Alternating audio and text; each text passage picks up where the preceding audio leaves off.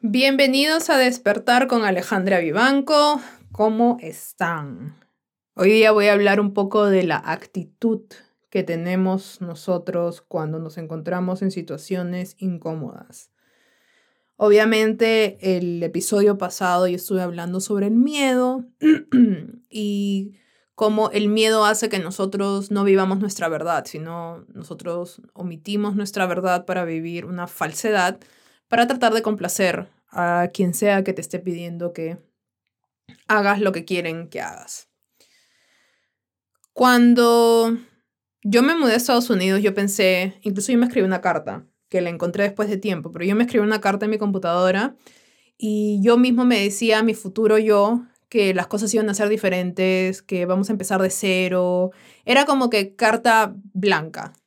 Todo podía pasar, es un mundo nuevo básicamente, es como que renacer. Y eso no fue lo que pasó. Obviamente ya hemos conversado que tú conllevas contigo traumas, dolores, etc. O sea, es básicamente simplemente sacarte de donde estás para estar en otro lugar, pero tú todavía cargas ciertas cosas. Al inicio puede haber un periodo de luna de miel, pero eventualmente vas a llegar a ese punto donde cuando encuentras adversidad, tú vas a regresar a, a, los viejos hábitos, porque viven en ti. Al menos de que obviamente tengas un tiempo donde reflexiones, donde te cures, te sanes, digas la verdad que es, en verdad es, es, ese camino es eterno, pero donde empieces a darte cuenta cómo tú operas, cómo te comportas, porque generalmente lo que hacemos es, es culpa del otro siempre, nunca es nada que nosotros hicimos. Entonces cuando yo estaba acá eh, haciendo mi máster, yo me di cuenta de que la percepción de mí del yo era lo mismo que en Perú. A pesar de que yo no me sentía igual que en Perú, lo que yo demostraba era lo mismo que en Perú. Y es un término que mi mamá me, me, me, dio desde siempre y que nunca dejó de decir, lo que era que me decía que, ah, eres una cara de caca. Suena gracioso, pero es, puede ser muy dañino para una adolescente. Entonces yo siempre me quedé con eso. Y yo en verdad sí viví llenando ese, ese apodo. Cara larga, cara de caca. ¿Por qué? Porque estaba con dolor, cargaba dolor, cargaba mucho trauma, había muchas cosas que obviamente yo no podía decir y que tampoco sabía cómo comunicar. Yo no podía definir lo que yo estaba sintiendo, pero yo solo sabía que sentía y, yo sabía que me sentía mal. Entonces, no importa qué edad tengas, si tú no miras el dolor, vas a siempre cargarlo. Esa es la realidad. No hay forma de cómo tú puedas irte alrededor del dolor. Tú tienes que pasar a través. Tú tienes que parir para poder en verdad renacer. Y la percepción que yo nunca quise tener en un país nuevo, la tuve era como que siempre estaba molesta, siempre estaba fastidiada, pero en realidad no es que yo estaba molesta o fastidiada, sino es que se manifestaba como que yo estaba molesta o fastidiada. Pero en verdad estaba triste porque sentía que no podía hacer o ser la idea de perfección que me habían dicho que tenía que ser. Nunca celebraba nada, siempre sentía que todo estaba mal, que siempre podía hacer cosas mejores, que por qué no lo hice, o sea, me quedaba en este, en esta puerta que, que, que, da vueltas una y otra vez en lo mismo, porque lo hice mal, se pudo haber hecho mejor, a pesar de que a veces el feedback que a mí me daban era bueno, pero igual yo no, este, pude haberme visto mejor, pude haberlo hecho mejor, pude haber dicho esto mejor, pude haber hecho esto diferente. Es todo, es, es todo una, un monólogo interno que existe desde siempre, donde como tú tienes que ser perfecto y nunca vas a llegar a esa perfección, entonces siempre tienes que estar decepcionado de ti mismo. Y yo creo que eso se traducía en cómo yo me veía. Cuando yo era chica, a mí no me gustaba estar en, ponte, en la casa de mi abuela o en la casa de una tía o tener que estar en mi propia casa, no me gustaba estar cerca a mi mamá, no me gustaba estar cerca a mi papá. Y yo ponía ponía aparentemente una cara que era más que nada infelicidad y dolor, pero se traducía como cara de caca. Entonces, yo obviamente no podía decir, no, no quiero estar acá, no me gusta estar acá, me siento muy mal porque siento que mis papás no me quieren. Eso no era lo que yo podía decir porque no lo sabía, pero eso era lo que estaba pasando. Entonces, obviamente, cuando tú ya estás en tus 20 mm, y empiezas a encontrar este, patrones donde dices, oye, este, este es el feedback que me dan, carecaca. Ya no es la culpa del ambiente. Y tampoco es tu culpa, sino es más, más que nada tomar atención, porque lo que quiero también es que la gente empiece a entender de que no tienes que utilizar este vocabulario de es tu culpa, ah, este, qué vergüenza, sino es más bien yo tomar responsabilidad de la percepción que, que, que yo estoy proyectando, que la percepción que existe de mí. Y ahí fue cuando me di cuenta de que algo pasaba en mí, que en ese momento no, no, no pude desarrollarlo, pero sí fue como que el primer, la primera lucecita que se prendió que decía, eres tú, hay algo en ti. Entonces, cuando tú tienes ciertas situaciones, diferentes circunstancias, diferentes lugares, diferentes países, ciudades, diferentes áreas de tu vida donde siempre escuchas lo mismo que dicen de ti, no son ellos, eres tú, con todo cariño. Y no significa que te tienes que sentir mal o bien, porque siempre tratamos nosotros de agregar un, algo emocional al, feedback, algo emocional a empezar a autorreflexionar. No tiene, no tiene nada que ver con bien o mal, sino más bien es, ¿qué estoy haciendo yo? Oye, ¿por qué dices eso? Hmm, a ver, y ser sinceros con uno mismo, pero nosotros no estamos preparados para recibir críticas positivas o críticas en general, porque nosotros igualamos crítica con que estás mal, cuando en realidad deberíamos de abrirnos a la crítica, respetuosa obviamente, para poder mejorar.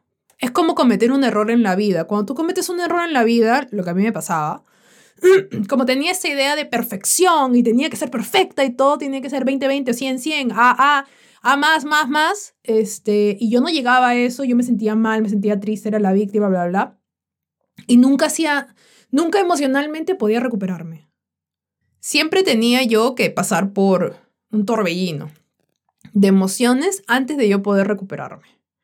Entonces, si tú eres la, como yo, cara de caca, no es el amigo, el primo, la mamá, el tío, etc. Eres tú. Y no tiene nada que ver con si eres una persona buena o mala, sino más bien es tu actitud es un reflejo de tu mundo interior. Si tú siempre ves a una persona que está molesta, es, una, es un reflejo de su mundo interior. Si tú ves a una persona que siempre está criticando a otros, es un reflejo de su mundo interior. Nosotros somos más complejos, pero también es súper simple cuando ves a una persona y dices, ah, no voy a simplificar su actitud, porque algo debe estar pasando detrás. Siempre hay algo que está pasando detrás. Una historia. Mi hermano trabaja en una empresa y él tiene gente con la que trabaja. Y cuando yo empecé esta... Eh, gente, que trabaja debajo de él. Y cuando yo empecé esta, este camino de tratar de entender el comportamiento mío, me acuerdo que él me decía, hay una persona en mi, en mi chamba, es una tipa que siempre sabe eh, mal humor, carecaca. Siempre de mal humor, es insoportable, no se sabe qué hacer. Y obviamente si tú eres una persona que eh, está liderando un grupo, tú eres responsable de tu gente. Entonces me decía, pucha, a veces viene un humor de mierda y uno ya sabe que no le tiene que hablar, pero así no se puede trabajar y la concha su madre. Y yo le dije, pero, ¿por qué no le preguntas? Mira qué sencillo esa. ¿ah? Ojo, cosas tan simples como eso hacen la diferencia. Me decía, no, pero esta buena no me va a decir y aparte que le voy a preguntar, de repente son cosas personales y le digo, pero si tú lideras un grupo, tú no puedes simplemente omitir a la persona porque es un problema o crees que es un problema. Tú lo que tienes que hacer es enfrentar el problema y ver qué está pasando. Uno siempre tiene que llegar a la raíz de la situación. Le dije, pruébalo, confía en mí, pruébalo. Vamos a ver qué pasa. Al día siguiente me mandó un mensaje y me dice, sí, ah, tenías razón. ¿Por qué? Porque cuando uno empieza este camino de autorreflexión y eh, comprenderse a uno mismo y saber qué está pasando adentro, cuál es mi estado emocional, cuál es mi estado mental, qué me ha pasado en el pasado, por qué soy así o por qué trato mal a la gente, por qué tengo, o sea, por qué soy fosforito, etc. Todo tiene una explicación. Entonces, mi hermano me comentó que la, como la flaca había llegado, obviamente estaba de mal humor, le dijo, oye, ven, quiero conversar contigo. Se la llevó a un, este, a, un cuarto así de conferencia y le dijo, oye, mira, ¿qué pasa? O sea, ¿qué está pasando? Y la guana se puso a llorar. A moco así salido. A llorar, llorar, llorar. Y él se sorprendió porque no esperaba eso. Claro, porque la cara que ella ponía era de molesta, no me jodas, este, ¿no? Como gato así que se siente, este, que, está contra la pared y tiene que morder o tiene que arañar, etc. Pero eso es como se manifiesta. ¿Por qué? Porque nosotros tenemos que sobrevivir el día a día, porque acuérdate, tenemos que ir a trabajar, tenemos que ir a estudiar, tenemos que darle de comer a nuestra familia, tenemos que ocuparnos de tantas cosas que nosotros vamos al final. Nosotros estamos en la cola de obligaciones. Entonces, nadie nunca, sinceramente, te pregunta, ni siquiera tú a, ti mismo, ¿cómo estás? Oye, ¿te agarras con la cara? ¿Estás bien? ¿Qué está pasando? Oye, ¿no? O sea, algo que te, que te traiga al momento, al presente. No se puede, no se hace. ¿Por qué? Porque no nos han enseñado, obviamente. Entonces, cuando tienes a alguien que te dice, oye, ¿qué pasa? ¿Estás bien? ¿Qué está pasando? ¿Cómo te sientes? Obviamente hay gente que ya está a punto de explotar y la caja de Pandora se abre y empiezas a llorar.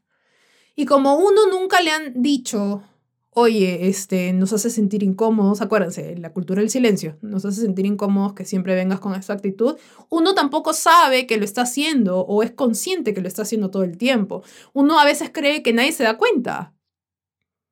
Entonces, la chica empezó a hablar sobre problemas que tenía en su casa, su mamá, o sea, ella tenía un mundo de problemas. Ahora, todos tenemos problemas, no todos lidiamos con nuestros problemas de, la misma forma, pero te das cuenta de que no es que la huevona es una este, X, Y o Z, sino que en verdad el dolor está en la base de cómo se manifiesta su actitud en el trabajo.